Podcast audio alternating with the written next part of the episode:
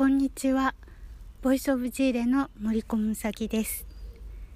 え今日は4月11日月曜日です。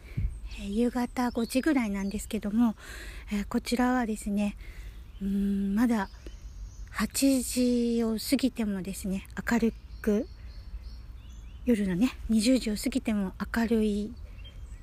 季節に徐々に変わってきていますが朝晩はまだまだ寒寒くてですね今朝はあの霜が張っていました、うん、それぐらい寒かったですけど日中は半袖でもいいぐらいポカポカ陽気で私もまだ近くのハイキングコースの公園の中にいます。公園って言ってもですねものすごく広いので端から端に歩くと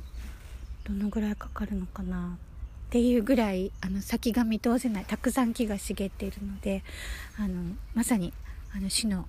ハイキングコースになっているだけあってあの緑がいっぱいの中に今います。えー、前回、えー、聖空を使った瞑想木葬っていうんでしょうかね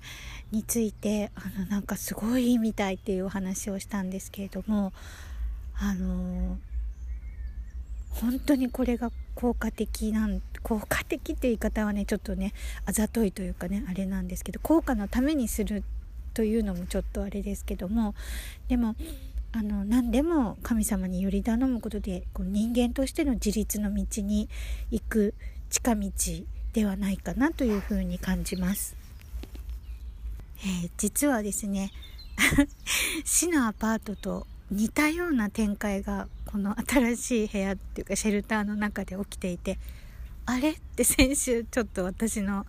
頭がフリーズしたんですけれども早速ですねそれについて私はあの詩篇70の祈りとかですねダビデの祈りでえっ、ー、と先々週かなえダニエル書を読んでいてあまさにこの通りと思ってダニエル書9章の中に書かれているんですけども自分が祈れることは神にね、え主に、えー我が主、我が主の主、つまりキリストと神に祈れることは自分の義ではなくて神の大きな憐れみによるんだっていうことをダビダニエルは言っていてもうまさにその通りだなだから恵みなんだよねっていうふうに私は思うんですね。だから私が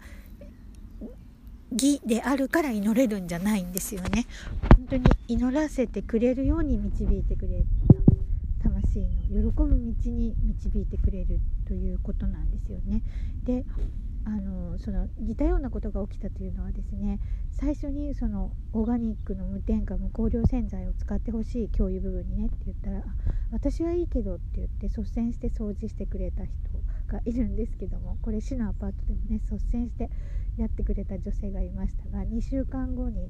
えー、私は合成洗剤ドイツでは化学洗剤っていう風な直訳なんですけども化学洗剤持ってるからって言ってえでもこれってって言ってもいやって言って 嫌がって使わなくなっちゃったんですけどもそれと同じことが起きたんですね。えー、と思って何が起きてるんだろうこれって思ったんです。でも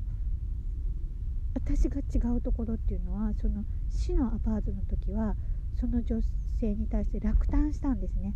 えなんで？ってだってあんなに喜んでたのにってすごいって言ってたのにって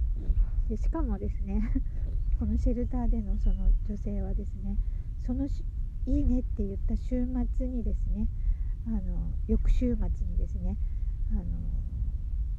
えー、オーガニックの自然食品店にそれらが売っているのでそれを買いに行ったんです私に地図をね求めて。でこれいいって言っていたにもかかわらずその翌週に合成洗剤、えー、食器洗いもねツルツルしてるからとか。私は化学物質大丈夫だからとかこれが綺麗になるからとか言って戻したんですね。えだって下の3人お子さんがいてあの下の子がですねちょっとただれていてそれがアレポ石鹸で洗ったら良くなってきたって言ってるのにって思ってでも何もしてないんです。私が。え？って思ってるけれどもその相手に落胆もしてない。その相手の行為行動にも何の落胆もないんですね。でそのそういう自分にあれ？って思いつつもだからこれは何かまたあるんだなって思ったんです。それは観難があるという感覚よりまた観難なのっていう感覚よりもですね何かこう新しくキリストによって作り変えられますよね。私たちこの精霊が宿っていることによってね。これな何なんだろうって最初何がある何が起きるんだろうって思ったらですね例えば、えー、私のフロアにはですね まあ本当にあのびっくりするんですけどお茶のティーパックだろうがこうお茶の、えー、コーヒーのねなんかストスティックのねインスタントのスティックをこう破ったらその破ったものをそのまま床に捨てていくというその何でもゴミは床にポイ捨てするという女性が私が見ているだけでも2人いるんですね。でその人の子供とかその子供と遊んでる子供っていうのはそれを真似して廊下にポテチの袋を捨ててったり飴を食べる時のキャンディーの包み紙を階段にね歩きながら捨ててったりとかするポイ捨てなんですね。でさらにそのタバコもどこでもポイ捨てなんですね灰皿に捨てに行かないっていうでもこれ私ちょっと2週間ウォッチングしてたんですダメなことだって知っているんですね一人の人は確実に。だから習慣ではないんだなってつまり自制心のなさというかね。そのスタッフや誰かちょっとこう強気な女性っていうかねこうババンっていうような女性の前では絶対にやらないんです。だけどそういう人がいない時はもう散らかしたまんまだしトイレもひどい。吐いたものもそのままシャワールームにそのままだったりとかですね。あのキッチン地下にもキッチンがあるんですけど大きなそのキッチンもこう使い分けられてるんですね。名前によって。ものすっごい汚いんです。でも人がいる時にそんな風に汚いままにしてそこを去らないんですね。だからやってはいけないことだっていうことは分かってるんですよね。まあもうみんないい大人ですよね。そんな小学生と一緒に暮らしてるわけではないのでね、うん、であ本当にこう習慣というふうにね片付けがちなんですけども国が違うとですね。でももう一人の方は綺麗とはどういう状態かっていうことがあまり分かってないのかなと思いましたね。でさらにそれをどうしたら綺麗になるのかってドイツはやっぱり整理整頓です。日本は清掃とかそういうもので例えば埃がないことが綺麗だとか指紋がないことが綺麗だっていうある程度の共通認識があるんですよね。でもある国の方は多分なくてですね。あの水がびちょびちょで水なんだから汚くないでしょっていう感覚かもしれません。ちょっとこの辺がねよくわからないんですけれども本当にそのそうなのかどうなのかっていうのはね。でもそういう人に対して以前の私だったらきっと落胆したりしてたと思うんですね。でもあの落胆をしなくなっているっていうことがまず発見でした。しえっ、ー、とこう夜中にね私のところがトイレが近いんですけどガンガンに大騒ぎして音楽かけたりとかするんですね。で注意しても何が悪いのっていう感じなんですよ。もうみんな3040ぐらいの人です。でえっ？て最初きょとんとしてしまったんですけどもあもう注意するのやめて祈ろうと思って切り替えたんです。でそしたらですね本当に5分後ぐらいに静かになっていくあやっぱり祈りなんだなこの精霊キリスト神三位一体の祈りなんだな。だけれどもこの祈りにですねそのああしてくれこうしてくれっていうことではないんですよね。静かにしてくださいとかそういうことじゃないんですね。ここがやっぱりその気づきのある祈りというか何て言うんでしょうね。この作り変えてもらうために必要な祈りがあるんじゃないかなって今思っているとこなんです。であの、まあ、もちろんですねあの戒めを守っている人に何でもその何でも願いを叶えてあげようとキリストは言っていますねだから何でも願いは叶えてくれるんだと思いますけれどもでもやっぱりその相手を変えるというよりもですね自分が変わるために祈る必要があると思うんですね新しくなっていくためには気づきがないと何が何が自分の中にあるかが分かんないからなんですよね。特に私の場合そうでした。というのは私はもう本当にあのね幼稚園が嫌保育園が嫌ね。で支配的な構造が嫌であのその格差男女格差にしてもですね。それが嫌であの不登園する園児ですからもう何て言うんでしょうね。あの本当に嫌な人と関係性を構築しないで逃げ回ってきたんですね。だからまあ逃げられない環境っていうのもある程度ありましたけども基本的にはもう嫌だと思ったら逃げる。逃げる。逃げる。ひたすら逃げてきたので嫌な人間関係って関わってきてないんですよね。だから自分の気持ちがざわつくような人と関わってないので本当にこの市のアパートからですねあのその観覧からつまり、え、12月からですね去年2021年12月から初めて嫌な人が身近に物理的にいる。しかも嫌な攻撃もされるようになった。夫が逮捕されてからですね腹いせみたいにね脅迫脅しが続いて化学物質攻撃が続いて。でもそういう人を許していくっていうのでもう人間技じゃなくて神様に頼まないと許せないんですね。そういうことをですね。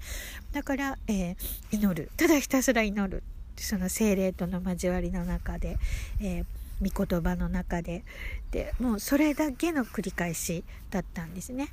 そしてどうぞ耐えられないので耐えられるような道を備えてくださいっていうふうに、えー、願い続けてきていたんですけれどもそれが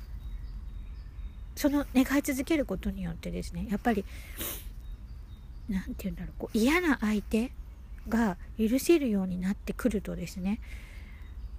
何て言うんでしょうねそのその相手が大丈夫かしらってちょっと心配になってきたりとかするんですね。やっぱりあのね不義を毎日行っていてそれは私に対してというよりももう神様がやっちゃダメだよっていうことをやっている、ね、自分の国に起立しているものを虐げてはいけないっていうことをやっちゃってるわけだから、えー、キリストを信じている人がそれをやっている。っていうことにこう矛盾を私は感じるからこそ大丈夫かなあの人大丈夫かなって思っても御言葉がね張り紙しても届かないのでもうどうにもならない。そしてこのイースターシーズンになって悔い改めてくれるのかなあれ悔い改めて窓が開いてるただ暑いだけ自分がとかね。なんかそんなんだったんです。でそんな風に私の心は揺れ動いてたんです。でもこのシェルターに来たらですねイラッとすることもあります。もちろん。またこんなにぐっちゃぐちゃなの？って。もうトイレは汚い汚したまんま、えー、あの床にトイレットペーパーがなくなったシーンを捨てていく。ってどうなっちゃってんの？この人たち目の前にゴミ箱あるでしょうにって思うけど絶対捨てない。毎週決まった当番の掃除の日に1人以外を除いて私と誰も掃除しないっていう。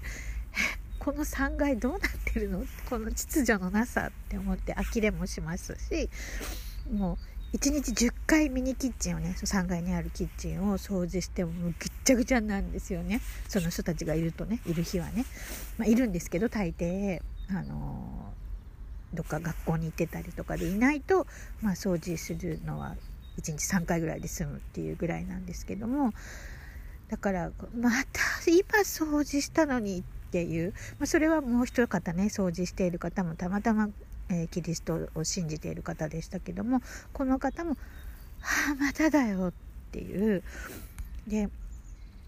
えー、それぐらい本当にもうひどい荒れようなんですね。でだけどそれそれにイラッときたらもうすぐ私は部屋に戻ってですね祈るんですもうあの裁きは神がするものね。自分が裁くものではない。だからこういう苛立ちとかねそうもう本当にあのごめんなさい許してくださいっていう風にしてですね。あの私を作り変えてくださいお願いしますと、ね、あの戒め守れるようにしてくださいといってこの詩篇とかですねこのダニエル書9章のね今私が祈ってるのは私の義じゃなくてねあの憐れみによって導きによって祈らせてもらっているっていうことのね懺悔ですね。で、すとスッと心が軽くなっていくんですね。で、あんなに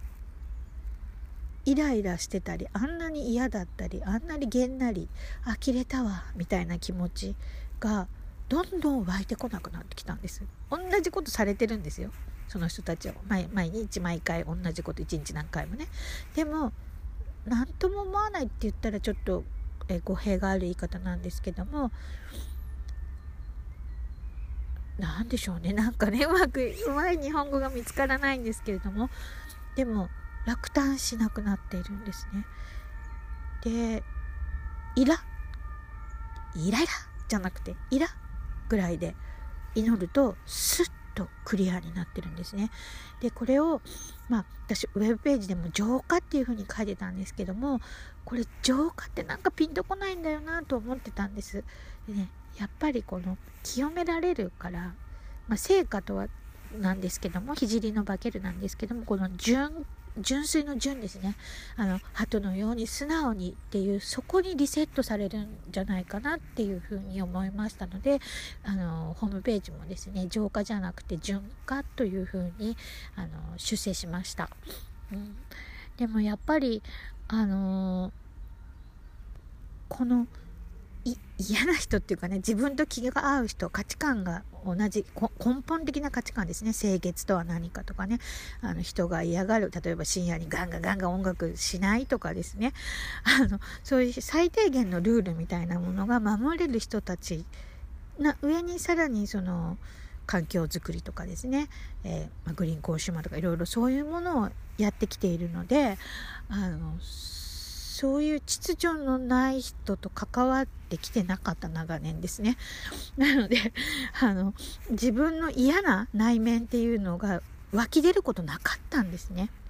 うん。だけれども、その、何これっていうことを目の前にすると、この、何これって嘆くだけではなく、相手をそしりたくなったりとか、批判したくなったりとか、こ、えー、これおかしいんじゃないの？こうしてくださいって言いたくなったりとかね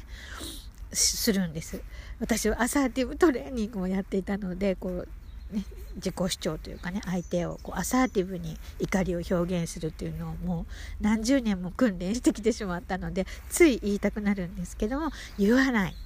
言わないことが大切なんですよね。そしてただ祈る。ことで自分ののこの冷静スピリット心が変化してもらえるっていうね。これなんだなってだから本当に今毎日ありがたくてちょっとの嫌なことなのですぐ部屋に戻って祈ってすぐリセットされてすぐ何ていうこれが本当に平安っていうのにこう一歩一歩自分が近づいている毎日の時間が平安。不安が全くなくてですね。あの神に委ねまだ100%委ねられてないですけどもその道に進めるように生きているから明日のことを思い煩うことない。本当にあのこのドイツに行こうと思ったその自然療法のね話が湧いていくって即決した時は1万円しかお金なくって80ユーロに羽田の国際空港で友人がしてきてくれてそれだけ持って日本を出た。でもこうやってねえー、先週金曜日も食材配布があってですね、まあ、全てオーガニックではないのでヒーリングして食べたり、まあ、あまりにもというものはあのお返ししてね自分の食べられそうなものだけをチョイスしてますけどもそれでも1週間食べきれない何かしら残ってしまうっていうぐらい、えー、豊富に食べ物が与えられてるんですね。ねで水道水もいいし、ね、こういうハイキングコースになってるところのに沿ってるので空気もいいし静かだし夜はですねその人たちが騒がなければ静かだしあの確かにこう住まいも良くなってるね。倍の広さでとかね、うん、警備も行き届いてとかですね、え都心にもさらに近く2.6キロぐらい近くなってるとかですねなんか本当にあの一歩一歩恵まれてるなと思うんです。まあ、なのでですねまた同じことが起きたって最初は本当に一瞬思ったんですけどもあ違うこれはなんか違う意味があるんだって思ったらあ私が私を知ることと私が私の変化を感じることこれなんじゃないかな今と思ってます。だからあの嫌なことが毎日起きてもですねあの起きなくても。っていうかね起きないと大丈夫かなこのままで私ってちょっと思ったりもするぐらいなんですね。だからあの本当にこう作り変えられるスピードが速いことが分かる。その祈りがすぐこう叶えられるというかですね。そのようになっていることに、まあ、本当にあの自分でもびっくりしていますけれどもでもこれが本当にエヴァンゲリオン福音なんだなって神様は養ってくれるしこの人格霊性ですね。このスピリット私たちの善悪を愛神と同じものに変えてってくれる。ということがこのキリストイエス様が残してくださった福音なんだなってすごく思いますし、えー、予言書をね読んでいくと本当にあの私たちが今まで過ごしてきた過去の歴史全て当たってるなって思いますしこれからも当たっていくでしょうっていうか、まあ、成就する、ね、キリストに関わることは関係していることは全て成就すると書いてあるので全て成就すると思います私もね。うん、だからあの聖書は本当に完璧なものだな矛盾がないなと私は日本語の聖書で思っていますけれどもあのやっぱりドイツ語はそうじゃないんですね。だから本当にあのそれも全て神の計画通りだからこそですねそういうものにあ抗わない。神の計画が成就されるように神に栄光を着せるようにっていうことをすごく私はあの今願っていますのであの不思議の力をね何か授かっている方がいたらですね是非神様のために使ってください。人のためにじゃなくてね社会のためや人のために使うのではなく神様が喜ぶためにその不思議の力を使ってほしいなと思いますね。じゃないと本当にあのこの自分の中にいる悪がこうサタンがねスススススってこう誘惑するんですよね。誘惑はこの世にいる限り尽きないね。とはキリストも言ってますけどもでもねその何て言うのかなその量が多いと思いますね。不思議な力がを自由に使っているとね。だからもういつの間にかそのサタンの世界の中にいることさえも気づかなくなってしまってこれが神なんだって思ってしまうのかななんていうふうにも思いますから。本当にあのこの公平で公正な正義と愛というね信念を固く持つっていうのは本当に大切なことですしうん社会のために働かないっていうことは本当に大事なことだなっていうふうに思いました。本当にあ人のためにもですねだけれども、えー、その神を愛し、えー、すということはですねその隣人自分と同じように隣人を愛すということなんですよねだから、えー、私によくしてくれた人が反キリストだったりもするんですよね。自分はキリスト者だと思ってるんですけども、えー、改宗してイスラム教徒になっていてでその社会的に刷り込まれた聖書にはないキリストの教えというのを信仰しているので私から見たらそれは反キリストなんですよね。でも私を助けてくれた人ですからこういう隣人を愛すっていうまだまだ私には難しくて彼彼らに対してどんな風にすることが愛することなのかなっていうことはまだわからないんですけれどもでもまあそ知らないということもね大事です大事なことでしょうし自分を愛するようになんだからやっぱり言わなきゃダメなんだろうなと思ってきていたのでいやそれは聖書にないからって言ってもですねもう2回ぐらい2回以上かな、うん、だいぶ言ってもあの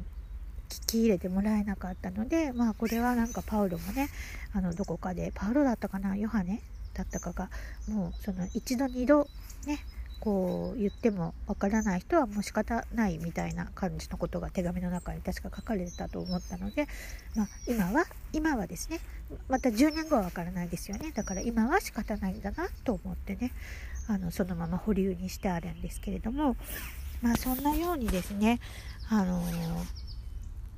本当に神様は魂が一番喜ぶ道にね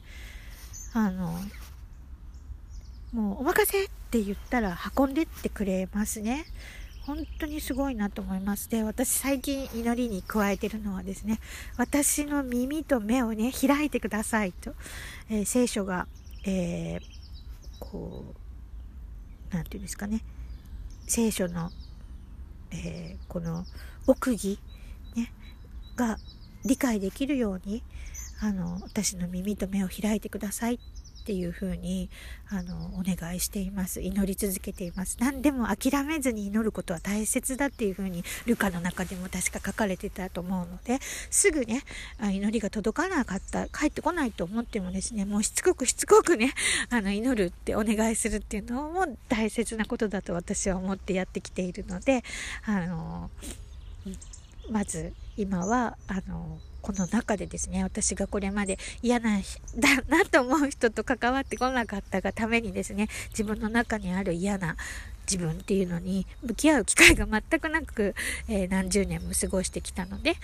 えー、今はそこでね私の嫌なものをこう触発してくれるって言ったら変ですけども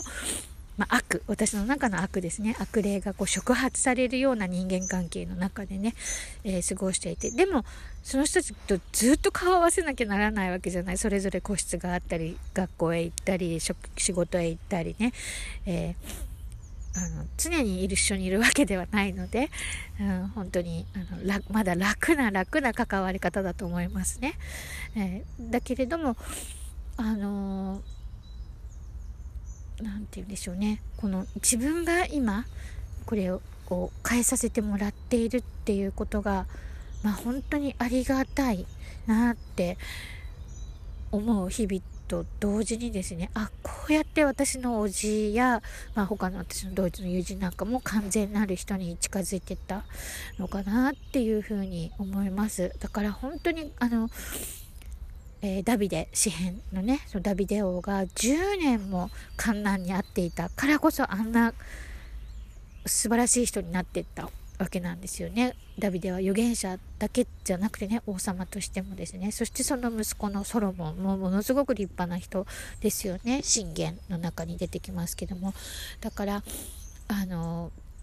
自分がダビデやねそのなんだ、えー、おじのように完全になれる、ね、ソロモンのように完全になれるとかっていう風なことではなくてですね本当に一歩一歩1ミリずつそこに近づいてるのかなと思うとあ目の前に道があるんだなって思ったらですね本当にあの光それが光であの福音って本当に光なんだなってあの思いますね。だからあの何も心配いらないだなっていうことを今感じているので私かなり何て言うんだろう安安泰の中にいるって言ったらおかしいですけどもなんか本当にそんな感じなんですね。うん、そんな感覚ですね体感ですね。うんだからまあねあのまたまた多分半年ぐらいしたら引っ越すことになるんでしょうけれどもあの今のところずっと半年半年でドイツを転々としてるのでだからまたそういうことが起きるんでしょうけども次何起こるか分かりませんけどもでも必ずどんなに辛い時も神様に「何神様こんなことしないで」じゃなくてですねどうか助けてくださいというと本当に必ず救いを与えてくださるのがこの大きな愛の神様なんだなっていうことを実感していますので何か困難があってもですね諦めずに祈り続けてくださいそうするとですね本当にこの人間としての自立の道にねどんどんどんどん引っ張ってってくれますしどんどんどんどん養ってくれるっていうことも分かりますしどんどんどんどんこの精霊との交わりをね深めることができるんじゃないかなって思っています今日はどうもありがとうございました。フィレンダンク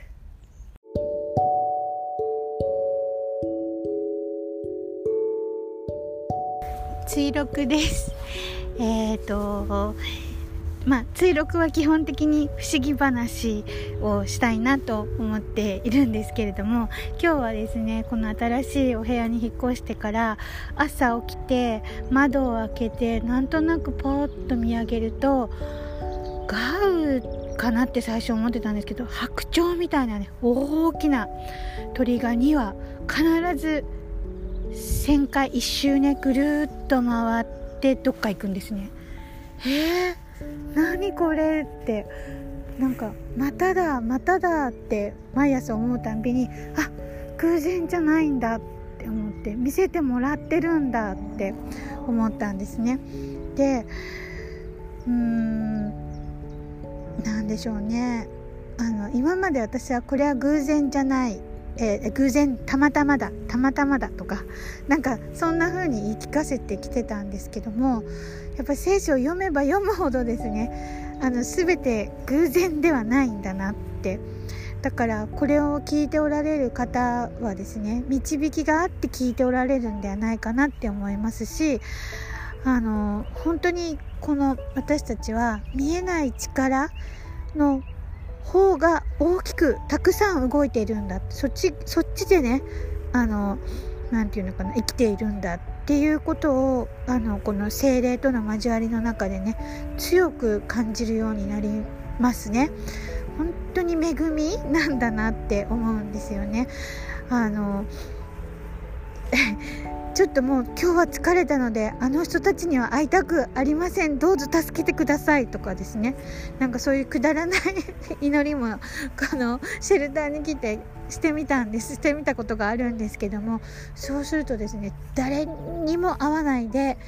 えー、料理しに行って部屋に上がってこれたりとかですね。トイレもですね誰とも会わないでとかね。そんな風にねあのきちんとタイミング神様のタイミングでその今はキリストが全てね神からあれしてくれていますし神、えー、キリストはキリストであなた方が願うものは何でも父に頼んで叶えてあげようという言葉通りですね。あの戒めを守ろうとしていて守ろうとその道に進んでいる人たちは精霊によって守れるようになっていくわけですね。成果が起きてね。だから自力じゃない。自力でなんて無理だっていうふうにキリストもねあの人間には誰が救わ一体誰が救われるんでしょうって福音の中で、えー、言ったら人間にはできなくても神にはできるってねキリストが答えているようにですね。本当にその通りだと思いますよねだから本当に、えーと、自分の弱さやこう浅ましなんていうのかなこの悪霊の部分とをこう私は今ね気づかせてもらってる中にいてこんなに恵みがあるんだってその見たこともないねその白鳥が飛ぶようなこの真っ白な大きな「何これ!」っていうのがね「ガオガオ!」って言って飛んでかも私ハンターのあれがいたのであのそのカモではないことは分かるんです。ものすごい大きいんです。で黒だったらそのガウだろうなと思うんですけどもそうじゃない。真っ白なんですよね。見たことないこんなのが飛ぶなんて。しかももう目の前なんです。で窓はね市のアパートよりもちょっと大きくなったんですけど大判の窓ではないんですね。一昨年住んでたみたいな。だけどこのちっちゃい窓から毎朝見られるってすごいなって思っていました。それがまあ私への励ましだったのかなっていうふうに2週間のね励ましだったのかなって今は思っています、うん、3週間か。3週間、うん、の励ましがあったのかなって思って本当にありがたいなって思いますしあのー、このやっぱ何が大事ってやっぱりこの何もしない時間っていうその依存してない神以外に依存していないキリスト以外に依存していない時間っていうのが大切なんだなその静かな時間があるからこう瞑想というかその黙想というかその神との交わりっていうんですかこの精霊との交わりそしてキリスト神に対しての祈りっていうのがこう通じやすくなるって言ったらちょっと語弊のある言い方かもしれませんけど私自身はそんな風に感じています。だから本当に5分ごとは言わず瞬時にパッとね変わったこともありましたしあのたまたま横に喫煙の人が来て香水強い人が来て「耐えられません」って言ってパッて目開けたらもうその人たちがいなくなってたとかですね。そういうこともありました。ですからこのように本当は私たちは見えない力の方がね大きく働いたくさん働いているその中にいるんだけども見えるものだけにこだわりすぎてるっていうかうん確かなものにしがみつきたがっているっていうかね。でそれは本当にその、えー、イザヤ書？30章の中に当時のイスラエルの人たちもそうだったんですよね。そのそういうものにしがみついていたからあのようなことが書かれているんだなっていうふうにも気づかされました。あ本当にこの、えー、多忙社会というのは本当に真逆。だから本当にどんどんこの地球はこの地のエネルギーっていうんですかね。うんなて言うんでしょうね。そのサタン聖書的に言うならばこのサタンがね落とされて地に落とされてサタンが支配しているここに飲み込まれてしまわないようにっていうことが本当に社会のために働かないっていうことと直結しているんだなっていうふうに思います。ね、私を見たら何にも社会のためになることをしてないんですよね。働いてない人のためにも社会のためにも神様のためにもまだ働けてませんそれでも養ってくださるんですよね本当に憐れみ深いですね神様っていうのは。っていうことを本当に日々感じています。だからね家賃も10ユーロ下がったのに倍のお部屋で。でスタッフたちはその協力的にねこの MCS に。でもこの MCS もやっぱり良くなってきてるんですよね。完治の道はまだいつなのか分かりませんけれどもその、ね、11月下旬に突然完治したようにですねあのような風になる日が来るのかは分かりませんけれどもでもかなり体調はいいんですね、うん、でも体調がいいからって何かしようかっていう気は全くなくてですね今と変わりない生活が送りたいというかその聖書を読んで、えー、瞑想して静かにそしてこう緑の中でこうリラックスした状態で、えー、自分のねこのいろんなことを整理していきたいそしてまっすぐに自分の道をまっすぐにしてもらってですねこの光の中を歩いていきたい闇の中を歩かないっていうねそういう暮らしを続けていきたいですし最後はですね本当に完全なる人になりたいですね。そして神の見前でこういうことが裁かれるんだろうなっていうことを分かってね肉体が滅びたらいいなって思ってますしまあ本当に心臓が痛くなるとちょっと嬉しいっていうかねあ悪魔が死んでってるなって死んでってるというか弱ってってるなと思って嬉しくなってしまうんですね。やっぱりあの右に精霊が宿ってるっていうのはダビデが詩篇の中で書いていましたね。これ何章だったかな？今すぐ思い出せないんですけども。あやっぱり右が精霊であってたんだななんてことも思いました。